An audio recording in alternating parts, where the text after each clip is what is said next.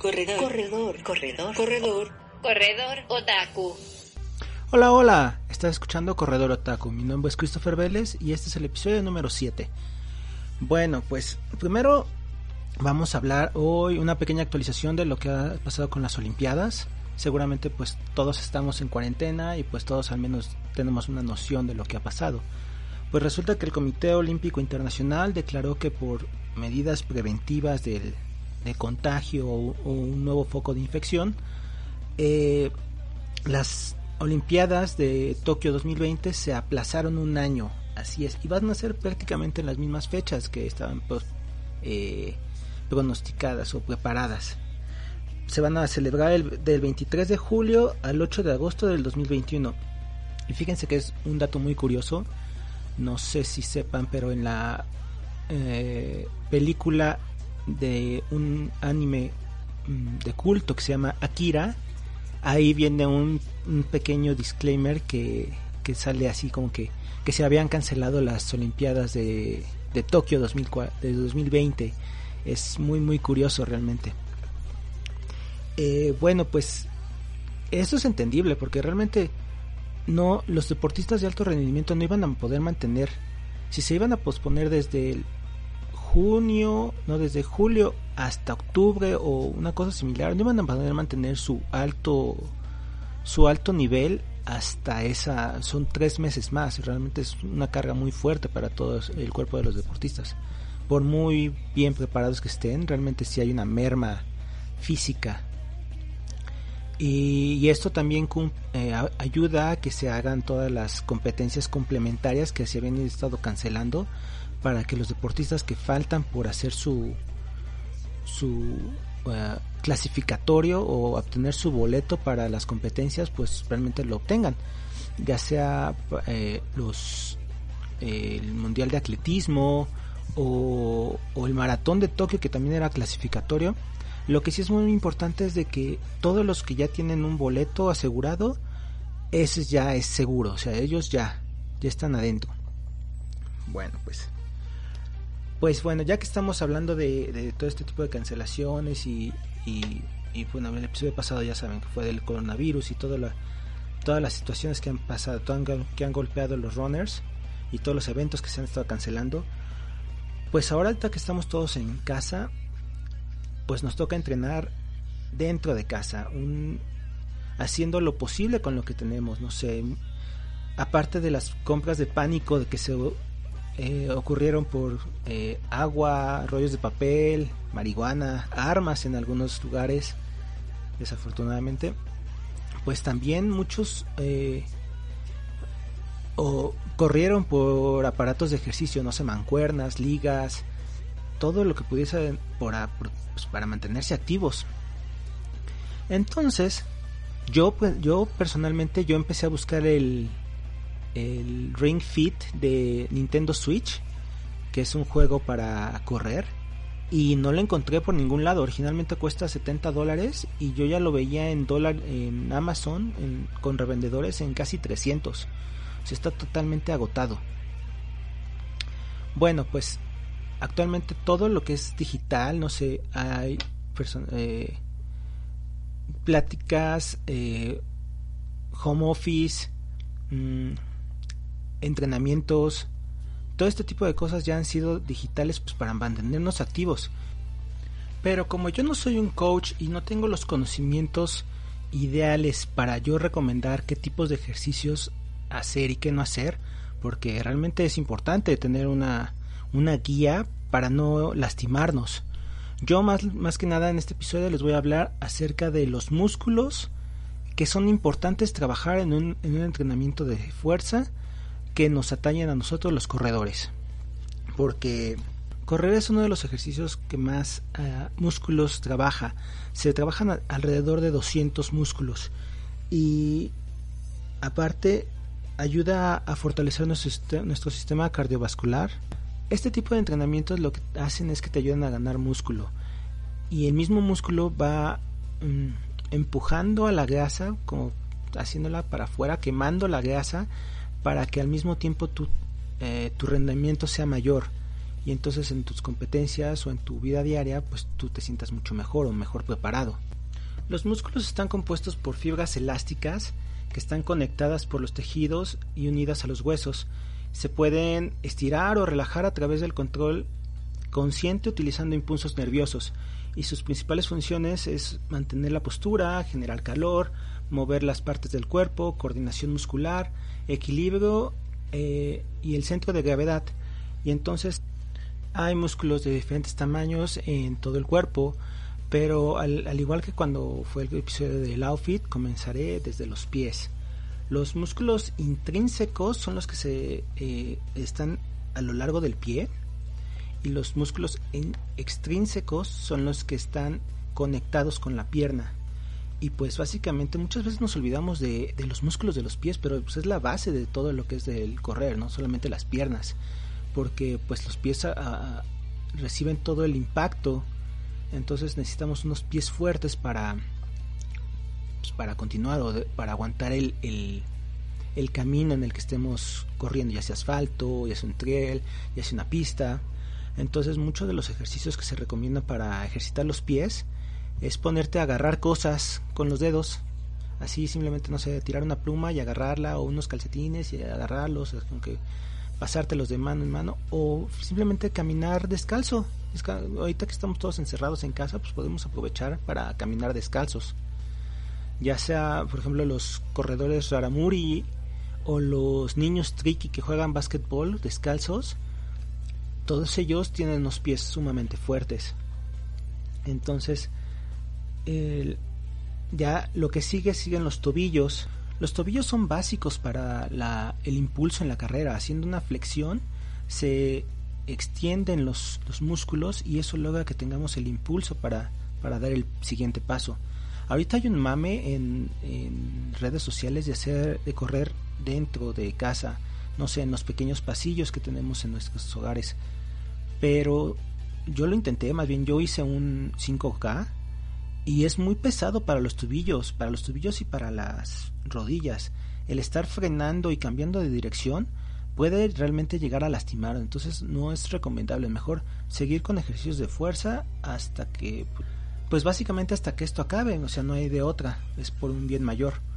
Entonces, lo que sigue son los gemelos y el soleo, que se les denomina también en la, eh, eh, como pantorrilla es así como en el lugar donde te da el calambre en la noche, ahí. Y se encarga básicamente del impulso. En la misma zona, pero al frente de la pierna, se encuentra el tibial anterior, que son denominadas como las espinillas. Esta, este músculo recibe el impacto del peso de, al dar el paso. Entonces, y básicamente cuando uno quiere correr más rápido de lo que uno puede, cuando se es principiante se siente un dolor así como que ay que, no puedes que es esa espinilla ahí justamente cuando como cuando te pateaban en la primaria ese ese músculo es el que duele es el tibial anterior más arriba sigue el siguen los cuádriceps que es la parte delantera de la pierna o sea como denominado como el muslo es el músculo más potente del cuerpo y es el que más preocupados estamos como por trabajar, pero no es el único, por, como lo estamos viendo, y ayuda al impacto y al impulso. En la misma zona, pero de la parte trasera, son los isquiotibiales. Es esencial calentar esta parte porque, pues como son músculos grandes, cuando uno le agarra el calambre o no se calienta bien, es muy fácil de que te puedes hacer un desgarre o, puedes lastimar eh, huesos como o la zona de la rodilla que están muy cerca porque no se calentó bien. El siguiente músculo en la parte frontal de la cadera entre la pierna y la ingle se encuentra el psoas ilíaco. Este músculo entra en acción cada vez que levantamos la pierna, entonces básica es muy importante porque también podemos surgir una, eh, una lesión, una, un desgarre o una hernia por algún por cargar muy pesado, por este por no calentar bien o por hacer un sobreentrenamiento. Entonces es muy importante tomar en cuenta este este músculo. Y pues bueno, llegamos a uno de los músculos que tiene más desarrollo cuando hacemos este tipo de entrenamiento de fuerza, que es el glúteo. Los glúteos eh, se dividen en tres partes, el mayor, el medio y el menor. Y eso es parte esencial para la estabilidad de la columna vertebral y para los corredores eh, eh, ayuda en la potencia y la fuerza de la zancada. Y pues la verdad es que es el taco de ojo también creo que lo desarrolla muy bien. Lo que sigue es el core.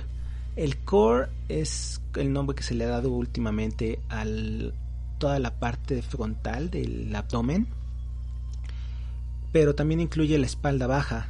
Entonces, todo este tipo de, todo este conjunto de músculos ayudan a la estabilidad extra para proteger la columna vertebral y la zona lumbar de los impactos de la carrera, porque sea como sea, por muy ligeros que estemos o muy pesados que estemos, no solamente el impacto es en las rodillas, es general. Entonces tenemos que tener una muy buena fuerza muscular y el core ayuda a que todo esto sea como que muy estable para que no estemos como que rebotando demasiado, que todo este esté de, eh, flojo y vagando por ahí. Entonces cada, la próxima vez que te quejes de los abdominales y de los burpees, recuerda esto, es muy importante el core, que sinceramente es mi caso. Y aunque no lo crean, los brazos y los hombros también son importantes al correr, porque al hacer el movimiento del braceo, activamos los músculos que vienen de la parte del pecho, los brazos y, la espalda. Entonces el braceo, mantener un braceo en una posición de 90 grados ayuda a que se ahorre energía, para que no se gaste eh, energía ineficazmente y y pues para ganar impulso y mantener el equilibrio en la carrera. Pero bueno, no solamente los aspectos físicos musculares son importantes, la mente, la mente es un músculo también y este es muy importante en carreras largas porque cuando uno llega a la pared, la mente es la que nos va a sacar de ese, de ese tope. Entonces, eh, muchas veces nosotros estamos como que bloqueados o no tratamos de... Estamos atorados en una cierta meta, en un cierto punto que ya no, ya no nos... sentimos que es nuestro límite. Entonces nuestro, nuestra mente es la que nos dice, no, tú puedes. O, entonces tú tienes que mantener la mente fija en el objetivo para poder este, lograr tus metas. Pero en este punto estamos hablando físicamente, ya estoy divagando, lo siento. El correr, eh, la actividad cerebral que se registra cuando uno corre, es que se segregan hormonas del entusiasmo y, la felicidad, que en este caso son las endorfinas y la serotonina. Es por eso que nos sentimos con más ánimo y más motivados cuando corremos, por ejemplo, cuando se corre en la mañana, que aunque uno cree que va a llegar más cansado al trabajo, a mí me han pasado de que yo llego con más ánimo, llego con más ganas de aguantar a la gente y las situaciones del trabajo, ya es como que mucho más positivo.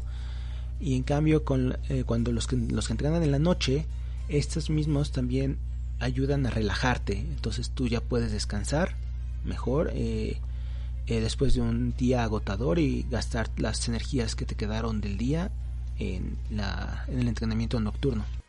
Pues bueno, como podemos ver, no solamente eh, las piernas es el grupo muscular a entrenar cuando se planea hacer una carrera de larga distancia como maratones o y qué decir de Ironman o Spartan.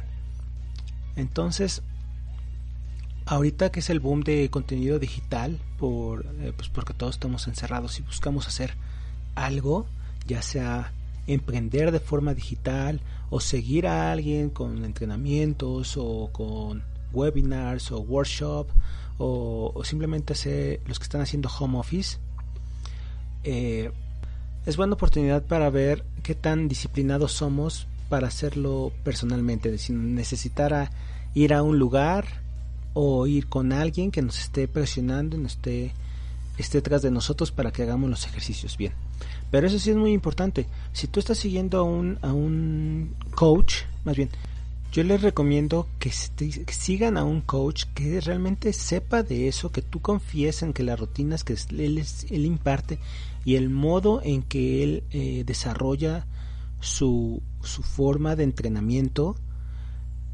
eh, es mucho mejor que, que te sientas sacado un chingón y agarres unas mancuernas y un y unas ligas y empieces a entrenar por tu cuenta porque en determinado momento si tú estás haciendo los ejercicios mal si tú no llevas un, un buen ejemplo una, una buena manera te puedes lastimar.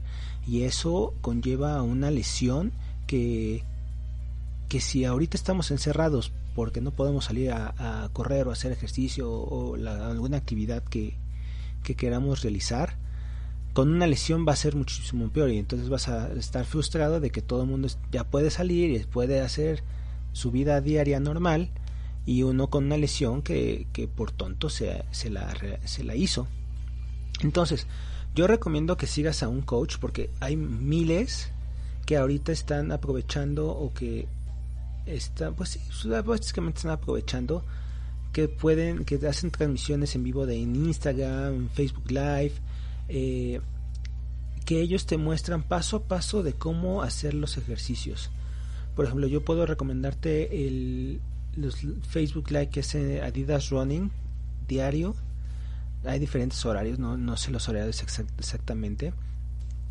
O pues puedes descargar la aplicación de Nike Training y ellos tú, tú buscas la rutina que a ti más te convenga y te vienen pequeños videos, clips de videos donde ellos te muestran paso a paso y las formas correctas de hacer los ejercicios.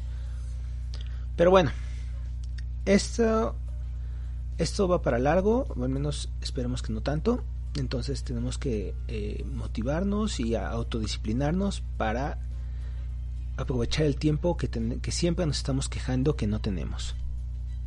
Bueno, pues para seguir con esto, la recomendación de esta semana es un documental en Netflix que se llama Footprints, así como huella en inglés, Footprints, que habla acerca de 10 personas que recorren el camino de Santiago de Compostela. Si ubican este camino son alrededor de 900 kilómetros. Es muy popular, se desarrolla en España, que es la ruta que caminó eh, Santiago de Compostela para eh, evangelizar a España. Y, pues se supone que tú llegas al punto en donde está su tumba después de que Herodes lo mató y dos de sus discípulos lo regresaron a España y lo enterraron ahí. Todo esto te lo, te lo cuentan en el documental.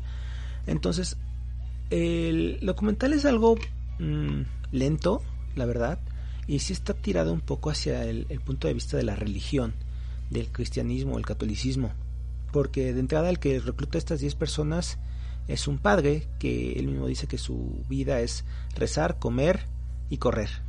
Esa es su vida básicamente. Entonces, este, eh, el camino de Santiago de Compostela es muy popular. Alrededor de 2000 o 2000 o 22000, no me recuerdo bien cuál fue el número, pero es muy popular y mucha gente lo recorre eh, cada año porque es un peregrinaje que hacen con algún motivo personal para pues la fe es la que los mueve, la fe es lo que los los motiva para seguir adelante. Pero yo lo vi más como por el punto de vista del, del del punto mental, el que del punto mental a lo que yo quería llegar hace rato. Entonces, en el documental es muy interesante si tú lo, si tú quitas un poquito de lado lo que es la religiosidad y, y el este el punto de vista mm, de fe o de catolicismo, no sé, de religión, pues. Es muy interesante cómo ver, ver a las personas que se están moviendo por diferentes motivos. Unos están como que buscando algo en su vida, otros eh, se van como que a la aventura y muchas veces encuentran algo que no estaban buscando. Entonces, si tú ves eh, el, principio del documental, te cuentan como unos, eh, como decía, van de la aventura, son personas, son americanos que vienen de Atlanta y que se van a, a, España. Entonces, este, el, motivo a lo largo del camino va cambiando, o al menos la mentalidad que ellos dicen, no, pues es que yo vine aquí pensando tal cosa y me voy totalmente diferente, o sea, el, el hecho de esforzarme tanto, o sea, básicamente recorren 30 kilómetros diarios.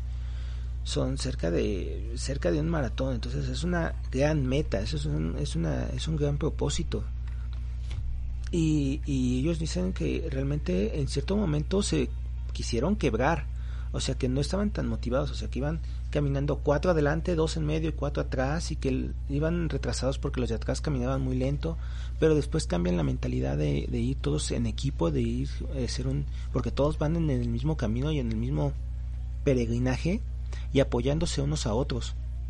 Entonces es muy interesante ver cómo los aspectos mentales del, del, de, en todo el documental es, este, van cambiando. Entonces, este, no sé, unos dicen, no, pues es que yo vivo, yo tengo mis cosas en, en, mi casa y yo vivo con cierta, por ejemplo, la, la, cultura americana es muy consumista.